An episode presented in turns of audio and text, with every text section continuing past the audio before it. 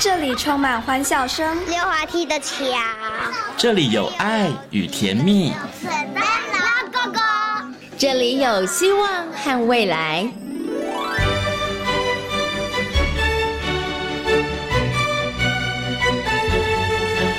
遇见幸福幼儿园，遇见幸福幼，遇见幸福幼，遇见幸福幼儿园。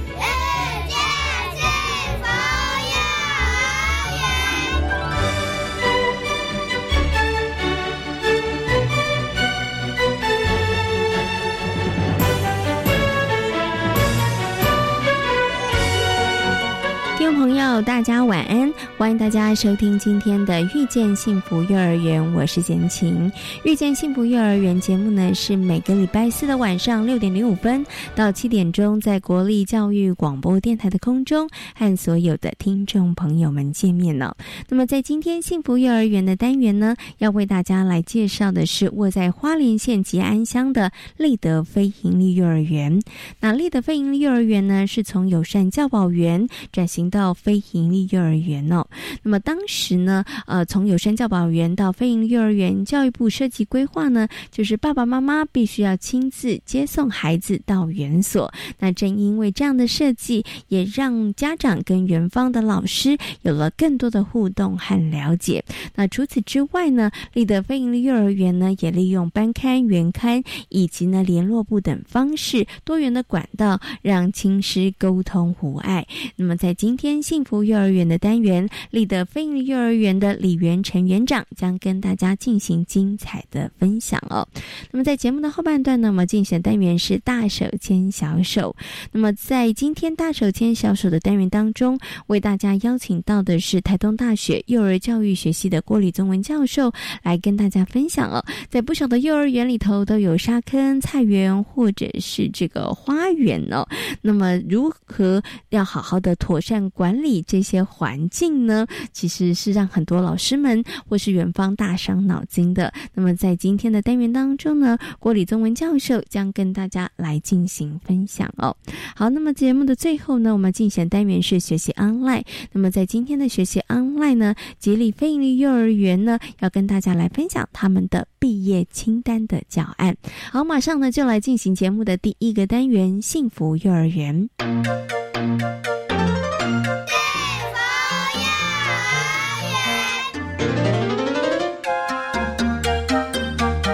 位于花莲县吉安乡的立德飞利幼儿园，原为友善教保园，在二零一五年改制为非营利幼儿园，校地是花莲县立宜昌国民小学人理分校，将近有五千平。目前总共有大中混龄班两班，中小混龄班各一班，一百二十名学生。为了加强园内课程与社区的连结和提高家长的参与度，园方举办了不少的亲子讲座以及课程，还有活动，扮演了居中连结社区跟家庭的重要角色。在今天幸福幼儿园的单元当中呢，先前很高兴的要为大家呢来访问到我们啊立德飞营利幼儿园的李元成园长，来跟大家好好谈谈呢立德飞营利幼儿园它其实在家长的这个部分上面呢，还有社区的互动参与度上面经营的很好。那我们要跟大家来分享一下立德飞营利幼儿园他们是怎么做的。首先呢，先跟我们的李园长问声好，Hello，园长您好。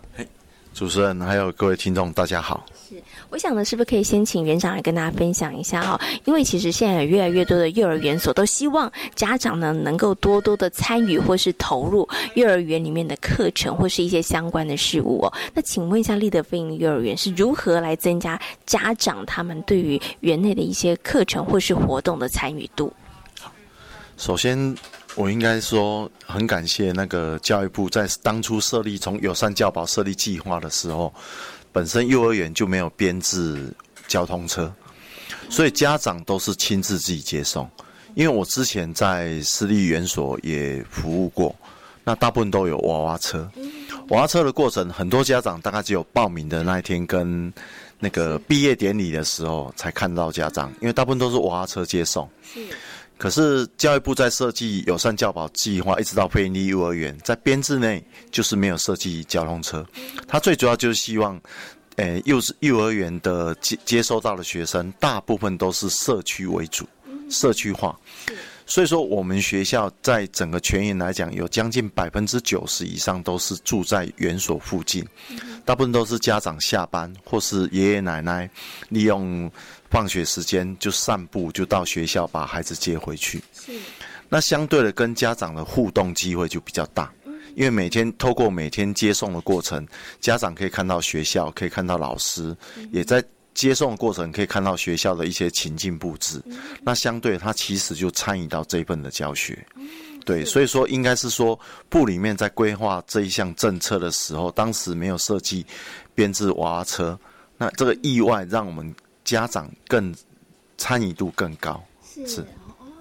这可能很多的家长当时就不没有没有思考到这一点，家长们可能会想说，有娃娃车接送比较方便，但是因为有娃娃车的接送，其实相对来讲，家长可能对于园内的一些事物上面，你可能就比较没有。更多的机会可以去接触了哈。好，那刚刚其实啊，园长提到的是，哎，这个大家有了解了。比如说早上送小朋友，下午接小朋友的时候，你就一定会看到老师，一定会看到园里面的可能一些环境的布置的改变。好，那你可能会知道孩子现在在做些什么。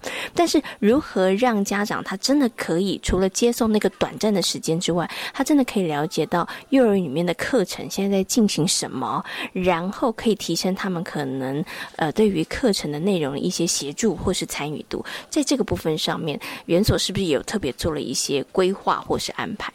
好，谢谢。那一般我们在参与度除了每天接送以外，那我们学校还有班刊、好原刊的部分，让家长了解。还有一个就是联络单。诶，一般幼儿园对联络单来讲，有的用有一周的或不定期的，但是我们从创园到现在，我们都是每天。所以，我们会在每天让最及时的孩子的状况让家长了解。第二个，家长也可以因为透过每天的互动，先了解到把他在家里的状况或遇到的问题跟老师做沟通。所以说，这个部分是参与。另外一个是我们在设计很多像校外教学的时候，或是亲子活动的时候，我们都搭配主题。还有我们的课程设计，我们课程设计走在地化，在地化课程设计的时候，其实都是跟社区循行相关，就是跟我们日常生活，还有我们的亲子学习单的设计，都是以孩子在家在社区的生活，所以这也就是家长不必要说，哎，我要载孩子到别的地方，或是比较远的地方去了解课程，因为课程的整个发展的脉络都是在学校的周遭附近。所以家长的参与度相对高，因为透过亲子，比如说我们亲子学习单，诶，前阵子我们在走社区，诶，社区花草的时候，那我们其实就让家请家长说，哎，那你就家里附近的花草植物的部分的互动，那家长提供资料，那我们就发现以在地化课程来讲，对孩子来讲，他会更容易了解学校的课程。所以这个其实也算是一个 mega 啦，好，就是在设计亲子学习单的时候，或是一些课程内容的时候，其实就是以在地的环境、我们社区的生活为主。那对家长来讲，我不需要额外可能在播出时间，或是额外带带孩子去什么样的地方，从我生活当中，其实我就可以参与孩子的一个学习了。好，那像刚刚啊园长提到，哇，你们有班刊、有园刊，对，然后每一天的这个联络部，对不对？好。我想请问一下园长，这对老师来讲会不会就比较沉重的负担呢？哦，好，谢谢。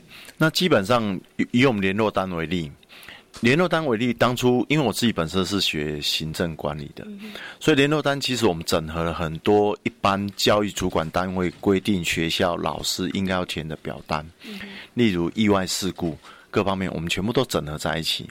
然后本来一般按照部里面规定，学生有托药。就是学生如果说身体不舒服到学校，那他要喂药都必须要归，要填一定的申请表。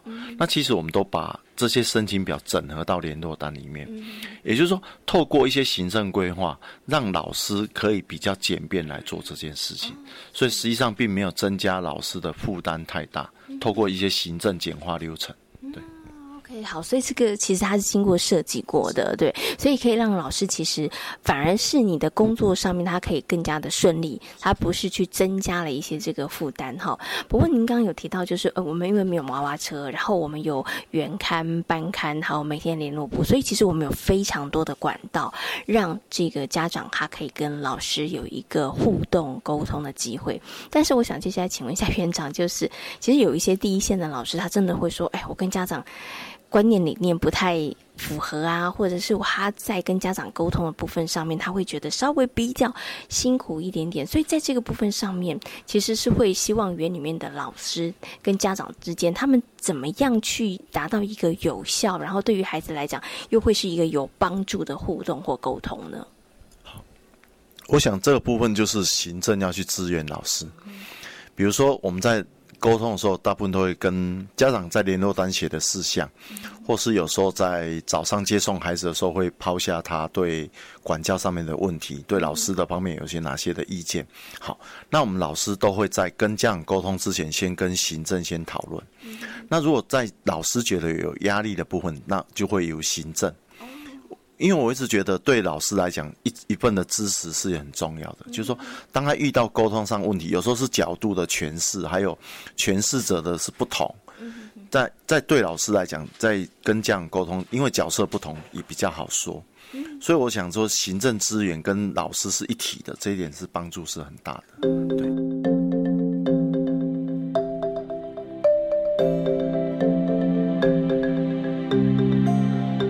真的也是很特别，但是我觉得刚刚啊，园长跟大家谈到，等于是行政在幼儿园当中，它其实也是重要的一个环节。因为以往大家看到的都是第一线的幼教老师，所以这个行政的部分，它其实也是非常重要。它这等于是缓冲剂啦、润滑剂，一个很重要的一个角色。哈，好，那我们刚刚谈到了在这个家长的这个部分上的经营，那刚刚园长跟大家谈到了几个这个面向。事实上，你们还会举办一些可能活动之类的部分，然后主动邀请家长。来参与是不是？例如什么家长会啊，或者是亲师座谈，或者是一个亲子教育的课程吗？我们每我们每一学期开始一定会召开亲师座谈，因为一定要把这学期新的教育方式方向告诉家长，然后同时也听取家长的意见。第二个，因为毕竟我们是接受政府补助、公民合作的一个幼儿园。而且现在的政府补助有很多的面向，不同的资格跟认定跟金额，所以我们都会利用在开学之初告诉所有家长说：“哎，什么是你的权益？”好，那这个搞，比如说像花莲施工所在一百零七年，就去年开始突然增加了幼儿的小班的学费补助，那很多家长不知道，那我们怎么办？我们就是透过亲师座谈，告诉家长说：，哎，现在有这个新的权益，你自己可以去申请。好，那第二个是我们透过呃亲子活动，我们一学期一定会办一次亲子活动。那亲子活动本身就是在补助教学上面，让家长更了解说，透过亲子活动可以去了解孩子的学习的状况。那另外一个是高峰活动，高峰活动就是大概利用每一个主题结束的时候，因为每一个主题的。要求诶，老师定定的能力发展的指标不同，那怎么样让孩家长看到孩子不同能力的发展，而不是只有知识性的一个学习，中间包含生活自理、体能、体力各方面的发展，这个部分都是我们可以可以照顾得到。那另外一个，我们有一个旁边的协助组织，就是亲子读书会。那亲子读书会是，他除了每每两个礼拜晚上来跟学校就是讲故事，就是我们推动亲子阅读以外，那在这过程里面，我们学校有一些政策，或是想做一些教学努力的，也是可以透过亲子读书会会长，然后跟这些家长沟通，沟通完以后，这些家长再去跟其他家长沟通，然后把我们想要推展的工作顺利的推展开来。好，所以其实真的立德飞影的幼儿园感觉就是铺天盖地啊，全面撒网，透过好多的这个不同的管道、不同的方式，其实要跟家长不停不停的进行，就是这个管道是畅通的。有任何意见，我们其实都可以来做一个互动式的分享。那刚刚园长有提到高峰会，就是每一个主题活动结束之后都有一个高峰会。那透过这个高峰会呢，家长可以看到孩子在这样子的一个课程的过程当中，他的学习。他的成长、他的经验、他的历程是些什么？哈，我想接下来就请园长来分享，因为其立德飞利幼儿园它其实也有非常多的课程跟社区啊，跟在地化做一个结合。好，所以我想接下来请园长跟大家分享，在这个在地化的课程或者是社区的课程当中，怎么样去找到那一个主轴，然后你们怎么样去开始延伸不同的社区的一些课程。不管是家长孩子都是在这社区，所以每一个孩子跟家长一定有共同的一个社区的经验。例如，比如说我们学校旁边吉安溪就是七角川，七角川是每天你上放学走过都是它必经的一个桥梁的时候，你会看到这河流。台风来的时候，看到溪水暴涨对道路的影响。那这都是孩子的生活经验。所以当我们去发展的时候，那因为桥桥。就是桥面、路面跟河床有一段的距离。是。那透过课程里面，很多孩子是因为这一这一堂课，才有机会走到他每天看到的溪谷。那当他站在溪水的时候，那感觉跟他看到又是不一样。对。那这是一种生命的历程。第二个，其实因为我们学校占地五千多平，那其实这么大的广皮，我们一直不主张用杀虫剂。可是小黑蚊是花莲人很大的一个痛。是。也都有同感，那我们也曾经用小黑文这个来做主题，那因为这是大家共有的经验，那让孩子去探究小黑文在哪里，哪里最多，那我们可以怎么样去跟他避开？就是说，哎，我们就是并不是一定用杀虫剂的方式，而是我们怎样跟这个环境共存。那这个议题对孩子来讲，对家长来讲，都是一个有有共同记忆的一个课题。所以这是我们曾经发展过的。那第二个是像像我们学校的在就是幼稚园以外的这个五千平的土地里面，它是没有围墙的。嗯，那没有围墙，那当然社区有这些人带着遛狗的时候，当然有时候难免都会，以前来讲都会留下就是狗的便便，不见得。可是哎，我们透过孩子回到家跟家长。因为都是周遭的，那就我们就跟让孩子带回去的信息，他们会跟爸爸妈妈讲：哎，我今天在草皮上，可能我会踩到狗狗或者便便。哎，那这样的一孩子传递这样不舒服的感觉，说家长大家慢慢会觉得：哎，对我们是不是应该做到把便便清掉，让我们的孩子有更舒适的空间？那这就是在整个课题的发展，从孩子到家长到社区，大家。因为生命共同的生活的共同经验，知道彼此的不变，而去达到改变社区的一个概念。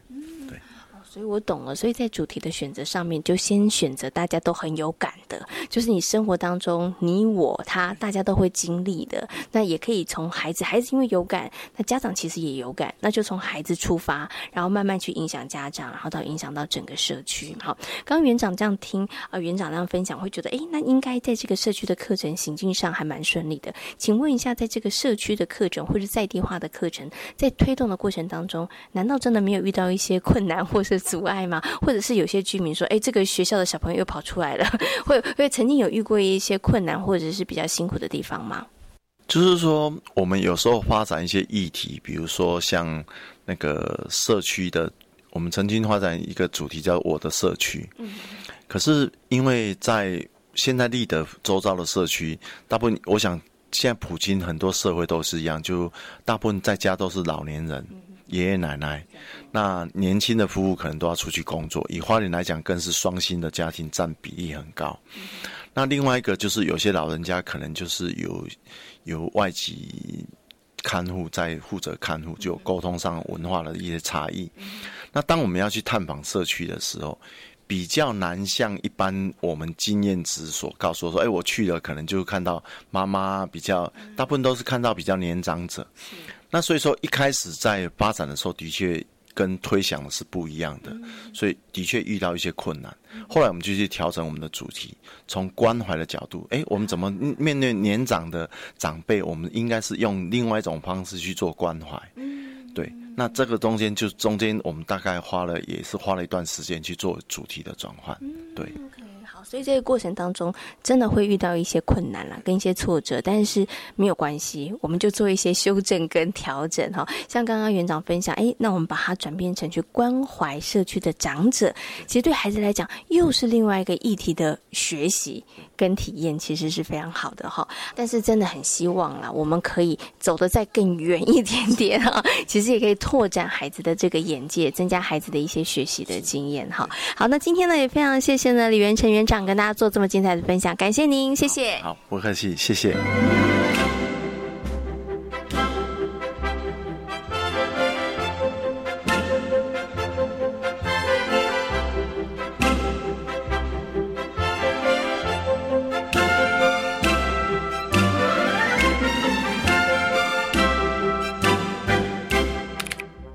教老师超过五年的佩佩老师，因为喜欢孩子的可爱，所以投身幼教工作。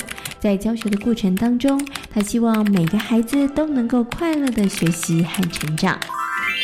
嗯，我觉得一开始是单纯因为兴趣，就是自己本身喜欢小孩，那是在还没有很了解幼教的情况跟环境之下，就是很单纯的就是觉得小孩子很可爱，然后想要跟他们在一起。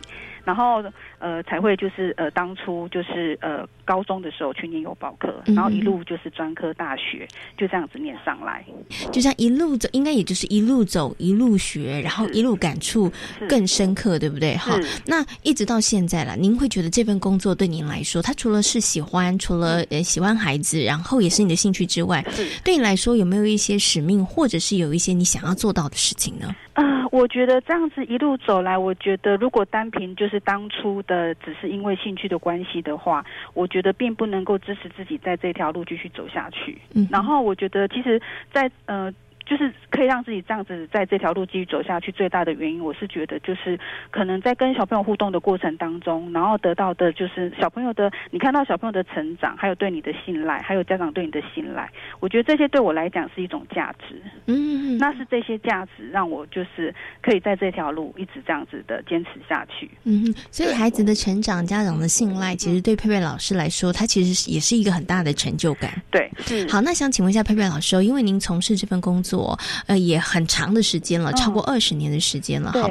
对于您来讲，您您自己的一个教育理念跟想法是什么？你希望呃可以带给这些孩子什么，或者是希望哎陪伴这些孩子，他们可以有哪一些学习，有哪些成长呢？当然，我们觉得就是说，在小孩子的成长过程当中，我们希望就是以他最贴近生活的经验的一个层面去出发，然后就是让他们不仅是学会生活自理的部分，然后还有就是在呃现在所谓的新课纲有的就是这些领域的一个课程，希望能够能够均衡的，就是让在他们的呃身上呃成长过程当中有一个就是较均衡性的一个发展。嗯嗯。然后我个人是嗯比较。希望就是说，嗯，虽然我我一次面对是很多的小朋友啦，那其实其实我对小朋友的标准是，我是因人而异，我不是说统一，就是大家的标准都是统一的。那我希望就是小孩子他只要跟自己比较就好了，然后自己跟自己就是呃，就是只要自己今天比呃，就是每天可以进步一点点，嗯嗯嗯，对我来讲。嗯，那就是呃，我对他们的期待，他们只要能够呃告诉自己说每天要进步一点点，每天要进步一点点，然后对自己是有自信心，然后对身边的人是有爱的，嗯，对，这就是我对他们就是呃最大的期待。嗯嗯嗯，OK，好，那我最后想请问一下这个佩佩老师哦，那你刚刚有提到了这个二十几年的时间，那当然我觉得也是不断的呃做中学，然后也跟着孩子们一起成长了哈。那您刚刚有提到就是家长的信赖跟孩子们的学习跟成长，其实是很大的回馈，也让你看到那个价值。不过，在这个过程当中，是不是也曾经有过让你真的很挫败，或者觉得很辛苦的时候？通常会觉得很挫败的时候，可能就是，嗯，我就是行为表现的部分，就是可能没有办法，就是去修正的时候，协助他修正的时候，这对我来讲会很气馁。嗯，然后如果遇到这样的情形，然后家长就是家庭方面又不配合的话啦，这个部分的话，就是对我来讲，我会比较气馁。嗯，对，但是。呃，我气馁 都会当天气馁完就算了，然后就是隔天，隔天我就会再用重新的一个心态，或者是说我会找各种不同的方式去试，慢慢的、慢慢的就会去。做平衡，嗯，是我了解，所以我们的佩佩老师每日也是三省吾身，没有三省，只有一省，就是只有一省而已，没有三省。对，但但是呢，我觉得有一件事是很棒的，就是每一天都是新的开始，是对，对对哈。然后就算昨天哇，可能因为孩子觉得好沮丧、好挫折，没关系，第二天我们重新再来过。对，对，我们再找其他的方法。哈，对，我觉得这个方式是这样。对，我觉得这对孩子来讲也是很好的身教。嗯，对对对，我们不要只看着一直停留在我们遇到的挫折跟困难啊，现在那样的情绪里头，我们要往前看，往前走。对，OK，对，好，那也非常谢谢佩佩老师呢，跟大家所做的精彩分享，谢谢佩佩老师，谢谢你哈。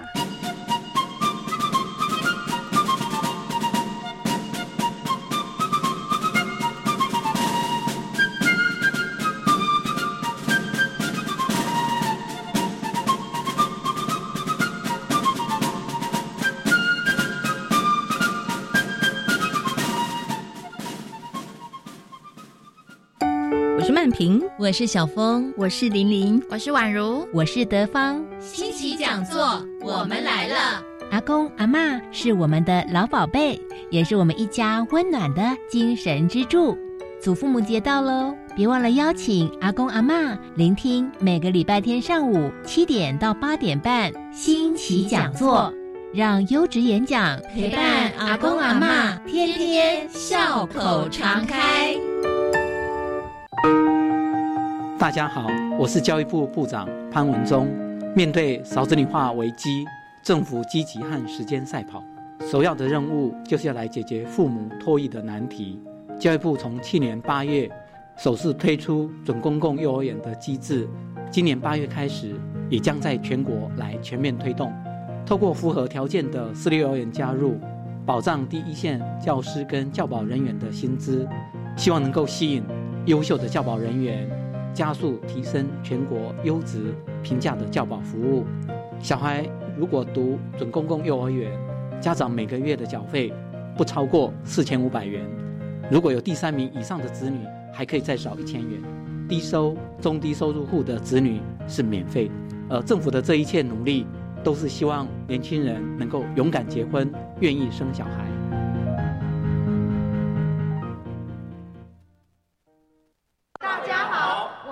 台湾弦乐团，我们都在教育广播电台。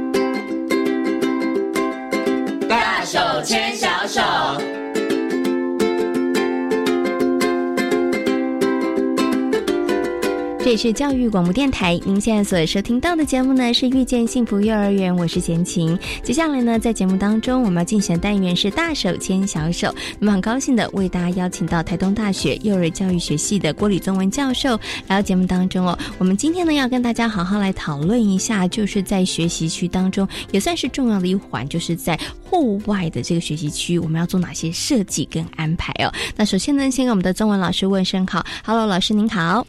行行好，各位听众大家好。嗯，老师，我们之前花了好长的时间跟大家谈到了这个学习区嘛，哈，我们有谈到了一些室内的，包括可能益智角啦、积木区啦、美劳角啦、语文呃语文区这一些哈。那我们也提到了这些区域，它其实也可以在户外进行，对不对？那我们今天要来谈的呢，就是单纯的就是在户外可以进行的一些设计的区域，就是它本来就适合在户外的。好，可是我想先请问一下老师哦，这个是必要性的吗？就是每一个幼儿园，他们其实都需要设置一个户外的一个学习区吗？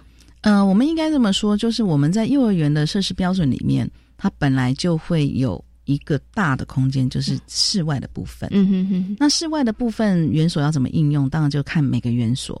那有些园所可能是因为室外就不够大，所以它就以放游具为主。嗯，它反而就忽略掉其他的，比如说我们一般讲洒水啦，或是菜圃啦、花园啦。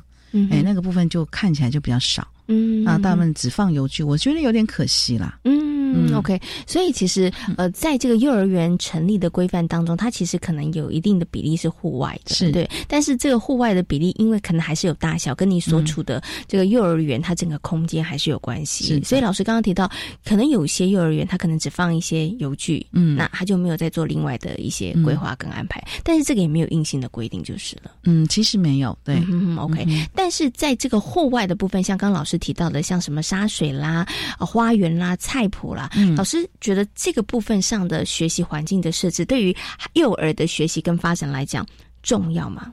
我觉得非常重要，因为这三个区域它其实那个多样性是非常多的。嗯嗯，尤其那个花园跟菜谱啊，嗯，那沙水的话，它当然也有，可是像我们就很难预期我们在菜谱跟。花园你会遇到什么？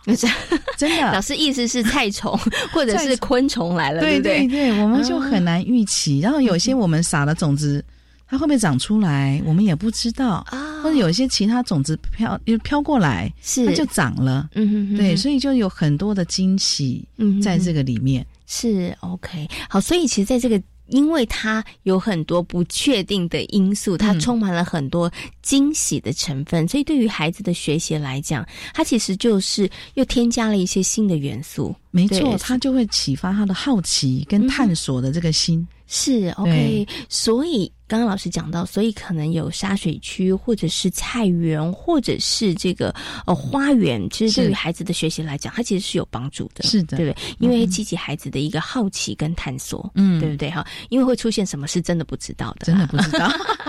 好，那我们接下来呢，就进呃，就这几个区域好好来跟大家谈一下好了。我们先来谈谈这个沙水区好了。沙水区，我发现其实蛮多幼儿园。都有的，对，因为好像喜欢玩沙是孩子的天性，是的。可是他可能在幼儿园设置这个部分，不单纯只是因为孩子喜欢玩吧？嗯，因为沙跟水，它其实就是一个非常开放的素材，嗯哼，所以孩子他有非常多的可能性在里面，包括他比如说像情绪的这个抒发，嗯哼啊，或者孩子他就是呃去了解。呃，一些数量啦，或是容量啊的一些关系，他都可以在那边非常尽兴的，嗯，然后或是像他做一个蛋糕啊，不小心就坏了，就再重做，嗯，所以他有非常非常多的这个发展，嗯，都在这样子杀水的这个区域里面就会发生了，嗯，哎，然后也不会就是因为玩沙玩水都会弄脏，我们都知道。是，所以他把自己弄脏了，我们也不会骂他。是 是，所 以孩子可以很尽情、很放放大胆的玩，对不对？而且而且，其实我觉得在沙水区里头，孩子可以尽量尝试。对对，因为我这个沙要放一把，然后水要放两杯，哎，我就会知道说，哦，它粘不起来，是因为水太多了。对对，可是它可以哎一个一杯沙一杯水一杯，那会形成什么样子？这个其实都可以让孩子自己去。尝试，没有人会指导他该怎么做。是哦，这个蛋糕太硬了，这个蛋糕做不起来。对，他就是不断的从这个尝试的过程当中再去做一个调整。但是，所以我刚刚有提到了，前晴在很多看到很多幼儿园，它其实都有这个沙坑啊、沙水区啊。嗯，但是我想请问一下老师，我觉得这个就沙坑来讲，其实我觉得它要维护。其实不太容易耶，因为我走访了几个幼儿园，我发现啊，有些幼儿园它在在上面可能会铺塑胶布，对。对，因为害怕，对，因为怕下雨的时候会淹水。对，其实在这个部分上面，其实如果真的要呃设置这样一个沙水区，是是不是在维护上面或者是在管理上面，真的要用一点巧思，要不然真的会比较麻烦一点。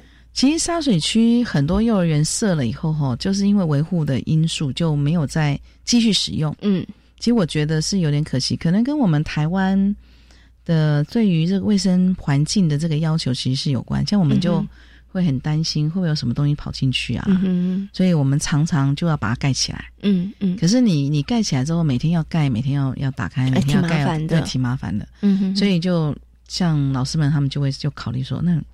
现在就不要去好了，是。然后，而且主要还有沙水玩完之后都要清理，嗯。所以有些老师如果怕麻烦，因为你一定要洗手洗脚，嗯。然后洗完手洗完脚，跟衣服又脏了，然后又湿了，都要换，嗯。所以就会要花比较多的这样子，就前后，嗯嗯。哦，前面要先检查，要去确认安全，然后后面又要收拾整理，嗯。所以就会让老师觉得是一个非常麻烦的区域，嗯。哎，所以。也会也是因为这样子啦，我在猜是就让老师们觉得就干脆不要去好了，然后又就用这个安全的这个考量嗯为理由来告诉家长跟我们说，不要让孩子去，可能比较好。哦，是可能因为在使呃操作上面，它其实真它的确真的会比较稍微麻烦一点点，对。那老师有没有什么方法可以比较不麻烦？比如说他设置的方式，或者是他在整个活动带的那个流程上面，他可以做一些什么样子的改进，可以让他比较顺畅，然后比较减少一些这个麻烦呢？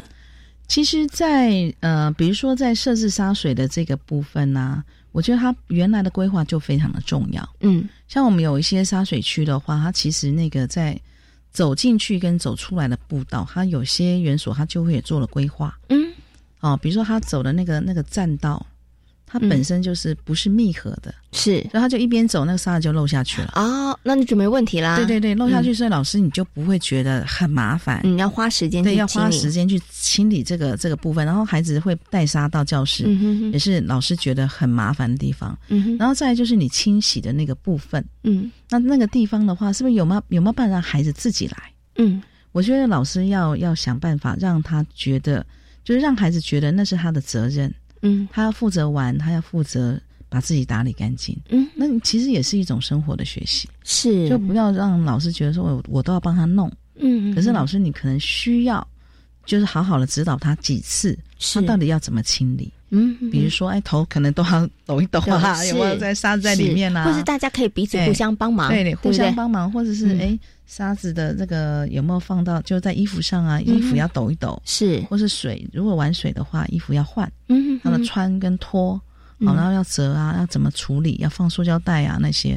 老师都要需要经过，真的是一一段时间的训练，你才放手就会很就会比较放心。嗯，可是如果老师没有经过这个部分的话，你就会觉得每天都很烦。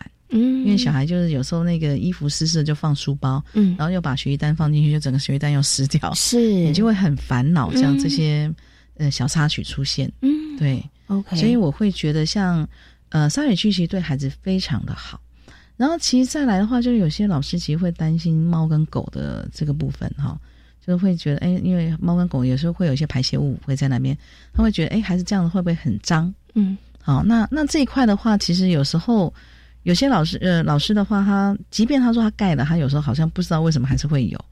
我都觉得像这个检查的这个部分，其实老师可以带着孩子一起。嗯，对，因为它是沙嘛，所以其实你只要把它清是清掉就好了。嗯，而且小孩的观察力有时候比老师还好哦。对对对，哦，所以就是这个部分，我觉得可以带着孩子一起做。嗯，然后之后，哎，我们先把它清干净，先大家检查，然后我们再开始玩。嗯，所以这样这里的话，而且主要是事后。就孩子注意，他就不要放嘴里，然后事后的洗手啊那些，确实的把它做到。嗯，其实我觉得那个安全跟卫生的问题并不是那么的大。嗯，因为我们在国外很好玩，我们就是看到他们在玩沙水后，小孩他其实连盖都没有盖啊，他就是这样子玩。嗯，然后有有看到他们就把它拿起来放旁边。是，对，就是然后可是他们就会很要求，反正事后的洗手，嗯，这个部分就非常的。这个要求了，对，要非常要求这一块。嗯，然后再来，我们就觉得，像我之前在国外看他们的洒水，我觉得这很好玩哎。他们把那个，你知道我们小时候不是有压水机吗？嗯，压水机就把它放在一个斜坡上，是。然后它的水是就这样这样子，然后下面就是沙坑，是。所以他们是可以在上面压水，然后把水这样整个到沙坑里，下，他就好开心哦，看到水流下来，然后下面人就会说够了够了，不要再压。是对，就是我们那个沙跟水，就是在这个结合的这个方式上面，它可以设计的，它是可以再做一些规划的，让它更有趣。是，那甚至像水的这个部分，我们之前我也是在德国哈，那个去看到他们甚至把那个水啊，他们做的那个水道哈，他们是可以让孩子有一些板子，他做的水道是非常非常。多条线的水道，然后都聚集到，对对，它就有一些隔板，让去隔水，他让他知道说，哎，我压了水，我把板子隔在这边，水会从哪里流啊？然后他有没有办法隔到，就是他从一个地方流到他要去要的地方？水迷宫，对。对不对？我就觉得那个那个，就是他把一些认知的这个部分发挥到淋漓尽致，所以他其实也是可以融入在这个你以沙水看起来好像它只是一个玩乐的，是。对，但是他可以把像刚老师说，把认知的部分上面，它其实可以融合在一起。对，然后甚至他取水的方式也很多，嗯哼哼，不要觉得哎水龙头打开，或者我们刚刚讲说压水机，是。他们甚至还有一种就是用那个有点像我们井水的那种概念，嗯。它是或是水车的概念，是。它就是哎那个那个有个桶子下去那个水里面，然后你要按一下一个机器，它就会哎去捞一个水上来，然后你要用手把它转上来，是。用点力气，然后再我觉得那个也也很有趣，嗯、就是孩子他会知道那个取水不是只有你把水龙头打开，嗯哼，哎，它有很多种方式，很多种方式，然后你用手转那个水车，嗯哼，水车就会上去帮你把水。把它带上来，是对我觉得那个些都都经过好的设计，其实孩子他可以玩的非常的尽兴。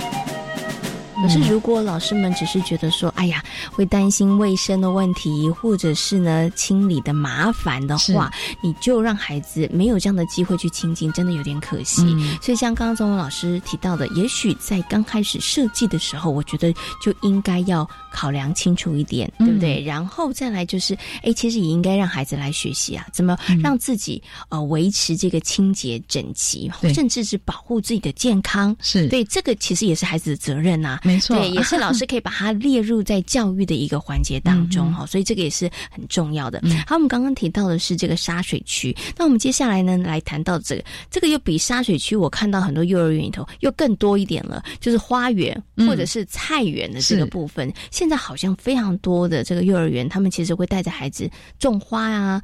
种这个植物的部分，是不是就像刚刚老师说的，因为太多不可期的 因素，充满着惊喜，每一天感觉都有彩蛋，所以我们要开始来种植物、种花了。对，哎，在这个部分上面，幼儿园的好像设置的比例真的比较高一点。对，因为其实我们也借由这个部分，让孩子多接近一些自然。嗯，因为我们现在发现，孩子他接近自然的机，就是那个机会太少了。嗯。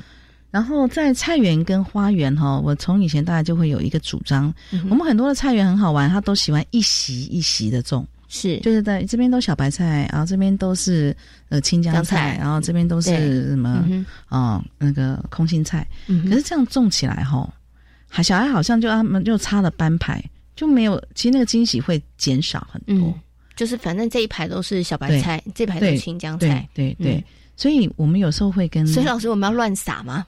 是的，贤琴你太聪明了。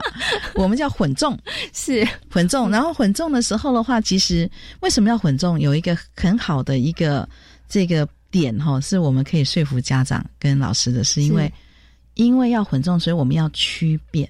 嗯，你要有区辨能力，哎，猜这个是什么菜？那我。用猜的，我要去找证据来证明我猜的是对的，是，所以我要去查图鉴，我要去问老人家，哎，这个到底什么菜？那个到底什么菜？是对对对，所以他就会去比较，哎，这个菜跟那个菜到底有什么不一样？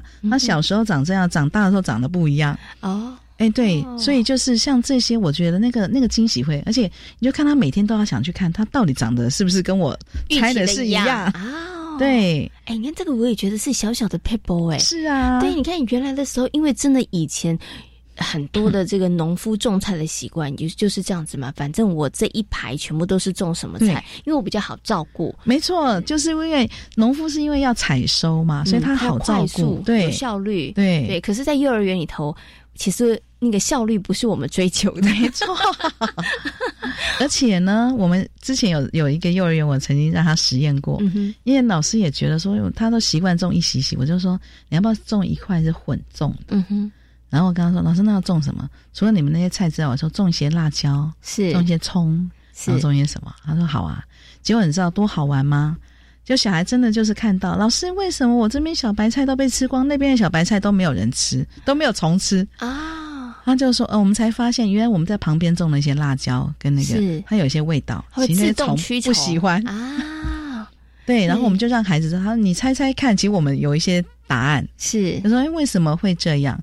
然后他们就说，因为这边的菜比较多，一次就可以吃很多。我说这个也是很好的答案呐，没错，因为我们这边是混的嘛，所以你还要再跑来跑去去找不容易。对，所以而且每个他说每个虫喜欢吃的菜不一样。嗯，我觉得这个也是对的。是，对，看这个其实就是我们刚刚讲在花园跟菜园里头有的惊喜。是，而这个惊喜呢，有的时候是大自然它自自动来的，对不对？是，来的一些可能昆虫啊，或者是一些吃菜的虫子。对对。但是这个惊喜不止。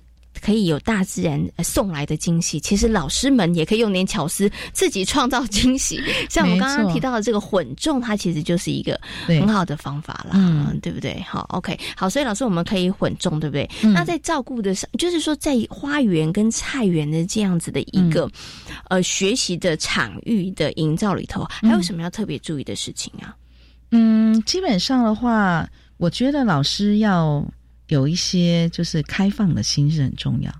老师的开放心是什么？就是说你不要给孩子太多真的正确的答案哦，因为你你我有时候都跟老师我懂了，你要装傻。老师，那个我们今天要什么时候浇水？老师他为什么会这样？老师就算知道，你要说嗯，我也不太清楚，是这样吗？对，然后我们去查查看，所以他就要去收集资料啊。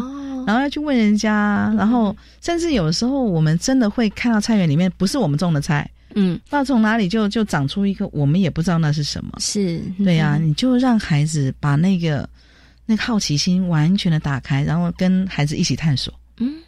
对，所以即使老师你是种菜达人，对，或者是或者是你有绿手指，但是呢，其实你也不要摄入太多，对，对，你就尽量让孩子在这个过程当中，他们其实是自己去看到问题、发现问题，然后想办法去解决问题，对，对不对？然后这个很重要。不过谈到这个，我就想到，其实有好多学校的花园跟菜园呐，其实都是阿公阿妈，或者或者是你知道吗？你这个呃园里头的小朋友的。爸爸妈妈帮忙照顾的，所以老师基于前面那一点，是不是要请阿公阿妈 或者是这个爸爸妈妈出手，不要出手太多，会比较好一点？其实真的是这样，其实会会如此，主要是因为我觉得老师把菜园跟花园的这个部分当做课程的呃一段时间的活动，嗯嗯，而不是一个长期的活动，嗯。哎，如果如果说我们有学校有菜园跟花园，我们都会跟老师说，你就要有一些一个礼拜有一些固定的时间，嗯，或者甚至要安排小帮手。嗯，他就是有责任要去照顾他们，是。对，所以它变成是一个长期的课程。他不是说啊，我今天去撒撒种子啊，我就不管它，等到它冒出芽来可以吃了，我才去再去看看它，然后记录记录，然后等到它可以采收，我再去采收。我只去三次，嗯，那中间我都没看到，嗯，那个其实就我就觉得很可惜了，嗯，对啊，因为真的那其他时间就变成是别人要来照顾它，嗯，不然它就不会长大，是。好，所以我觉得。老师如果要要有菜园跟花园，你要有长期的课程规划哦。对，因为我有看过有一些，他们可能是我们这一期种了什么，采收之后，我可能就会让他先休耕，休耕。然后就休耕，然后可能隔了一个学期之后，可能再种。对，但是老师刚刚提到，就是说，哎，对老师来讲，应该那个部分是属于我们长期的课程，它就跟你在可能室内所有的学习区是一样的，对不对？就是你的语文角，它就一定会在那里，只是换一个位置嘛，或者换一下里面的一些素材，或者美劳角，你只是它都是在那儿，但是只是我们的素材不一样。对，然后所以。菜园跟花园也是一样，没错。其实我们都会建议老师，就是先从菜园跟花园开始，嗯，慢慢才去饲养动物这一块。其实我们室外也可以饲养一些动物，嗯哼。可是饲养动物它死了，这个对孩子来讲那个冲击很大。是。那可是如果菜园跟花园的话，如果你没照顾好它，它一样也植物也是会也是会枯死的。嗯哼。所以我们就可以从那边慢慢的建立孩子那个责任感。嗯，对。所以当他这些可以照顾了，我们觉得 OK 了。我们才去开始饲养动物，因为饲养动物也是要很长期的，是，而且我们有很多的要考量，假日怎么办？嗯哼，好，然后那个如果放像这样放长假，嗯，生病怎么办？嗯，这些我们都要考量好，是，好，所以就是我们为什么会这么多都是菜园跟花园，是，而而不是动物那一块，因为我们动物那一块我觉得是要慢一点，嗯，孩子他有责任感之后，我们再再进入会比较好，嗯哼哼，那花园其实跟菜园有点不一样，虽然我们花菜园也有花，可是不像花园。的花，嗯，这么的吸引呃，比如说像蝴蝶跟蜜蜂的昆之类昆虫会比较多一点。对，所以我们让孩子他可以真的看到怎么样吸花蜜。是啊，对，然后怎么样采花粉。是是，如果你能够让他看。就是说，他有这样子的一个环境，他就不，你就不用灌输他很多事情，嗯，他就用眼睛看，用眼睛观察，自然而然就学习了。对，嗯，OK。所以我刚刚其实本来有个问题想要请问一下中文老师，就是，哎，万一我们学校的地没那么大哈，那我没有空间没这么多，那到底花园跟菜园我们要选择先种哪一个？一起种。对，刚才我就 刚刚只在我心里头的问题，但是刚刚听了中文老师讲之后，我就知道两种虽然你看起来都是种植，嗯。但他们两个所带来的学习意义其实是不一太一样的，对，所以其实可以的话，真的可以两边一起种嘛。而且我们刚刚讲可以混种啊，对不对？大家其实不用再太多的挣扎，其实你是可以混种的，没错，对，好，OK，好。所以呢，我们今天跟大家谈到了这个在户外学习区的部分，哈，包括了沙水区，也包括了花园，也包括了这个菜园的这个部分，哈。那相信呢，大家。诶，应该呢，透过今天中文老师跟大家说明之后，应该有更多的认识和了解。这三个区域虽然它都在户外，但是对于孩子的学习来讲，也是一样重要的。对孩子可以透过这些呃的区域的学习，他们也可以学习到很多，包括了亲近大自然，包括了你知道可以接触到水。跟沙子这种不同的媒介，开发他们的创意跟想象力，还有生命教育，对，其实都是非常棒的哈。好，那今天呢，也非常谢谢呢台东大学幼儿教育学系的郭李宗文教授在空中跟大家所做的精彩的分享，也非常谢谢宗文老师，谢谢，谢谢。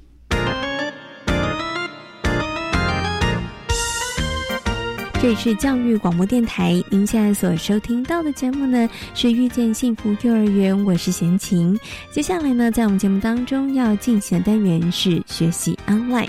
七八月呢是离歌高唱的季节，非常多的幼儿园都精心策划了许多精彩难忘的毕业典礼。像立德飞鹰的幼儿园就在今年举办了搭火车毕业典礼，带着毕业生走出室内，认识自己的家乡花莲。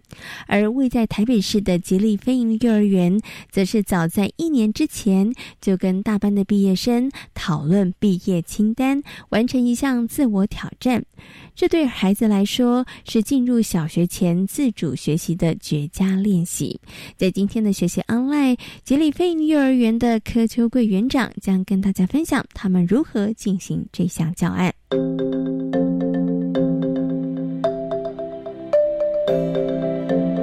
学习 online。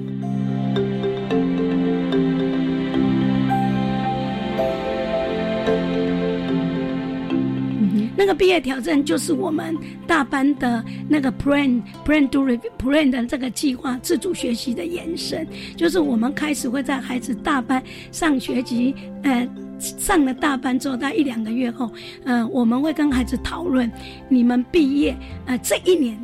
你们想做毕业的时候想完成一件啊什么事情？嗯哼，哦，那这个是比较长的时间，可是是。你们在家做的。那我们的孩子就有说，他可能要完成啊一个桌布，有的孩子说完成一千片的拼图，有的孩子像我们今年孩子说要跳绳一百下，嗯，那有的孩子就又就说，那他要做一个木马，木工的木马，摇摇摇马。哇，这个定的菜单的时候，然后要回去做，家长怎么会呢？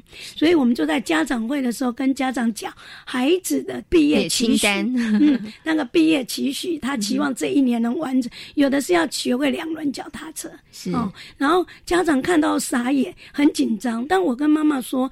这个挑战是比较难，所以我们设在大概要一年到半年完成。所以你就知道这个代表什么？代表孩子们的心灵是自由的。嗯哼，他有很多思考，也就是表示他在学校在做计划的时候，他已经很习惯的有很多元的思考，不受别人影响，所以他能定出自己的计哎毕业挑战哈。因为我们期望孩子在借由你们的陪伴过程中，孩子真能学到那个完成的时候，当他。完成的时候能够有那个深层的快乐，深层的成就感。那我们会期望那里面是那个成就感，是因为你花了很多时间，你是不会到会，你中间花了很多的力气去问、去解决，然后你后面完成的那个成就感。所以那个成就感是要毕当他毕业前是要回来，比如说我们真的会有一个八公里的脚踏车脚踏车之旅，或者是他要来学校煮五道五道菜的哈，或是他要来分享他爬哪五座山。好，我跟家长提到说，这个深层的前成就感对孩子是重要的，爸妈要学的是你怎么陪伴他，所以家长。当孩子借呃画了这么讲了这个计划挑战之后，必然后家长回去，他回去跟家长可以协助引导去学怎么计划。是第一个月要做到的步骤，第二个月就分阶段完成，有一个步骤阶段。因为他们真的在陪伴的过程中，他们看到了孩子的现况，看到了孩子的。呃，那个需要被陪伴的那一块是，那需要被支持的那一块，当他们有方法，他们应该就比较多。在今天遇见幸福幼儿园的节目当中，为大家邀请到了台东大学幼儿教育学系的郭李宗文教授，跟大家谈到了如何妥善运用户外学习环境。另外呢，也跟大家介绍了位在花莲的立德非营幼儿园。感谢所有的听众朋友今天的收听，也祝福大家有一个平安愉快的夜晚。我们下周同一时间空中再会，拜拜。